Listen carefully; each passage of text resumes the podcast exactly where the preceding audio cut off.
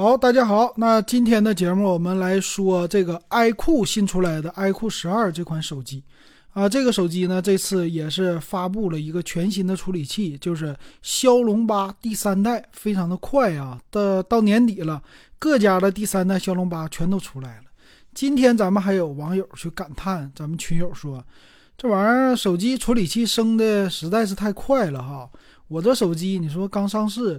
不到一年时间又被淘汰了，那实际是这样吗？咱们来看看这手机啊，升级的功能强不强？那第一个呢，就是后边后置的摄像头的一些变化。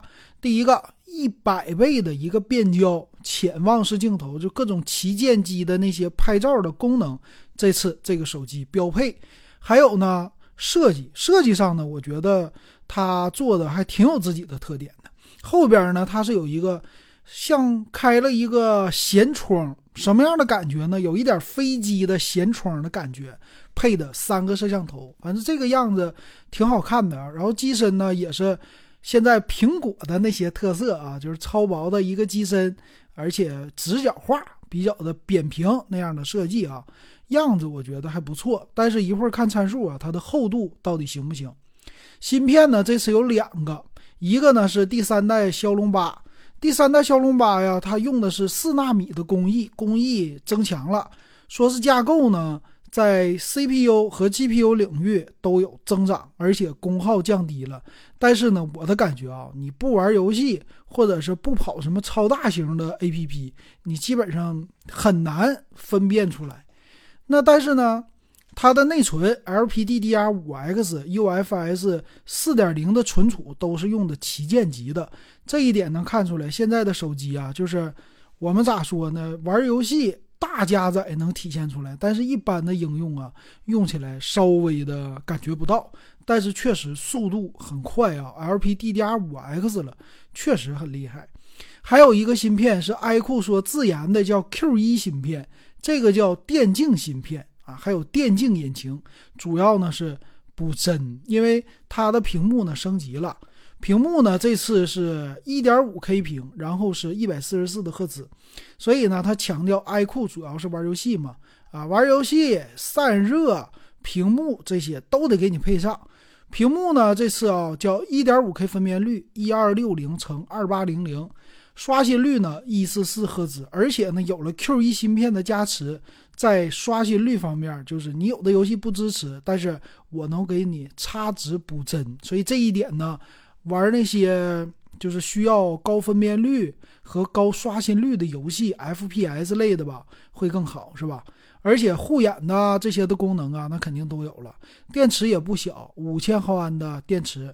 然后充电呢？这里边说到是一百二十瓦，那 iQOO 家一千多块钱的机器都给你配到一百二十瓦了，这何况是卖个三四千块钱的？肯定是啊。说循环呢也能增加，反正你就半个小时之内肯定给你充满。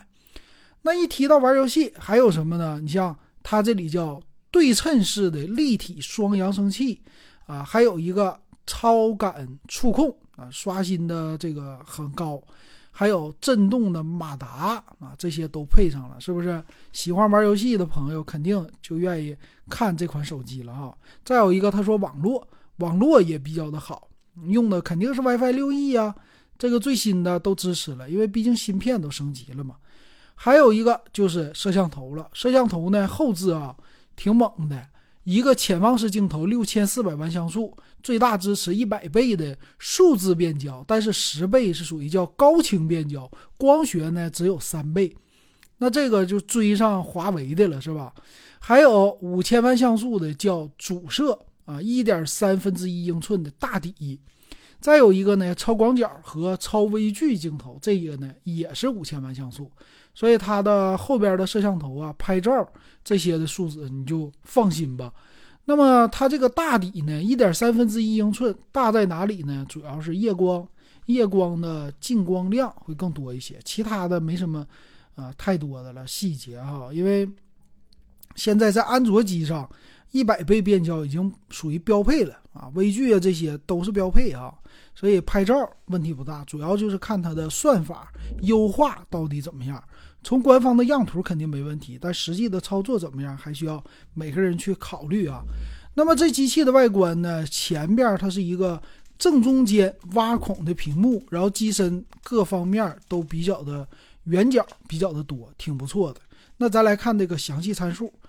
你要看 iQOO 十二值不值得买，必须得说说详细的参数啊。这个机器八点三五毫米的厚度，重量是一百九十八点五克。这个厚度呢，在现在来说不算薄，加上镜头的，这是八点三五毫米，重量呢也不算轻啊。你可以说就旗舰级吧，给你的这个重量压手感会好一些啊。但是跟什么苹果呀这些比起来，还是有点厚了，它不属于超薄机型。啊，售价方面啊，十二加二五六是一个起步价，三九九九，然后就十六加五幺二四二九九和十六加一 T 四六九九，这个价格呢就上到四千块的一个价位了，也是旗舰级的配置，和小米十四呢也基本上是对标，但是有自己外观的特色，有自己的一些芯片充电特色。我要是拿这个机器和小米去比，我可能更倾向于这个 iQOO 十二。那么看看详细的参数吧，里边有什么？那第三代的骁龙八，第三代骁龙八呀，四纳米的工艺的速度啊都上去了，但是架构还是那样啊，一个大核，两个这个好一点的核心啊，后边我看是一加二加三加二的这么一个配置啊，这个很有意思。啊，这个核心呢，反正架构肯定是最新的了，支持的处理器、游戏啊什么的也都肯定是多，这点放心。那么内存呢，现在是八个 G 就不用了，十二个 G 起啊，这一点挺厉害。存储呢，二五六，我感觉其实是够用的。但是中间你看和五幺二就差了三百块钱，多了四个 G 内存，二百五十六 G 存储，三百块钱我觉得还是值的。然后再升级的，差了四百块钱，多了五百一十二 G 的存储，这个不太值，所以买中间的配置，十六加五幺二的还是不错的一个选择的。啊，还有它的电池一百二十瓦的快充挺好了，对吧？它这个是两个电池同时的这个电芯充电啊，一般都这么来实现。屏幕六点七八英寸，二十比九，一点五 K 屏。今年是一个全面普及一点五 K 屏的这个年份了，刷新率也很高。AMOLED 屏，那这个屏幕应该是国产的屏幕，因为价格在这摆着呢。前置摄像头啊有点低，一千六百万像素。哎，这个很多家都已经上到三千两百万了，就这一点呢，其实是它的一个小短板。因为很多女性用户喜欢前置摄像头嘛，拍照好一点是吧？自拍。但是呢，你看它主打的是玩游戏，针对的人群是不同的。你前置三千两百万，你去买那种超薄的手机去，七点几毫米。我们这种玩游戏的，没有太多自拍的需求，但是后置拍摄我还得强一点，所以它后置主摄呢是五千万像素的大底。还有六千四百万像素的潜望式长焦，啊，再有五千万像素超广角，这不就是挺好的吗？配置基本上在后边是给你拉满了，是吧？挺强的啊。WiFi 方面，这个肯定是双频的 WiFi 了，而且是叫五 G 的网络，五 G 的支持也是最新的了。然后卡槽互相的来回切换，双模的五 G 这些都支持，挺有意思的。还有一个呢，就是 WiFi 六啊，肯定也是支持的了。它叫 WiFi 七都支持了。WiFi 七，他说得是有 WiFi 七的路由器，嘿，这一点挺厉害啊。这个最新的芯片确实支持的比较多。但是你说我家 WiFi 六还没用上，这 WiFi 七都出来了，这个实在是有意思。所以今年看这个 WiFi 的升级。也是挺快的，挺厉害啊。然后蓝牙呢支持到五点四了，这都是最新的一个协议了。那蓝牙耳机明年是不是能更新到五点四啊？期待一下吧。呃，Type C 的接口啊，充电也都是。其他方面倒没啥说的了。我觉得这款手机的外观、售价，包括旗舰这个啊来看的话，买中间的配置四二九九还是挺不错的。当然了。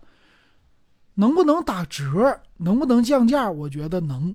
这个是手机啊，正常或者不能说明年六幺八，可能双十二就会有优惠，而且肯定是四千块钱之内。